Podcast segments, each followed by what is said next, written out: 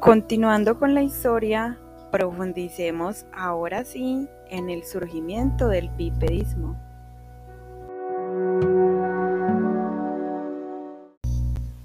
Los chimpancés evolucionaron y pasaban la mayor parte del tiempo en los árboles. La fuerza de los brazos le permitía trepar por estos. Sus músculos tienen tres veces más fuerza que los de los humanos.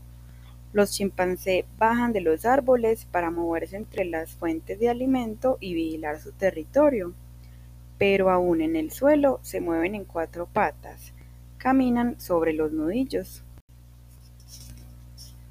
Ellos podían caminar como el humano por un tiempo corto, ya que sus débiles patas traseras no lo soportaban mucho tiempo. Los científicos creían que nuestros ancestros hominios vivían en los árboles y se parecían a los chimpancés.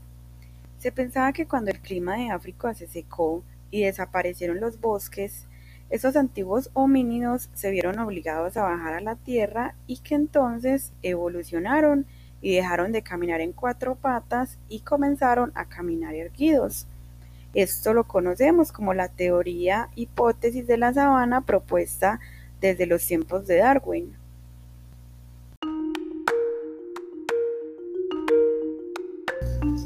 Oh sorpresa, esto no termina acá. Te invito a que continuemos escuchando y conozcamos cómo fue que surgió el bipedismo.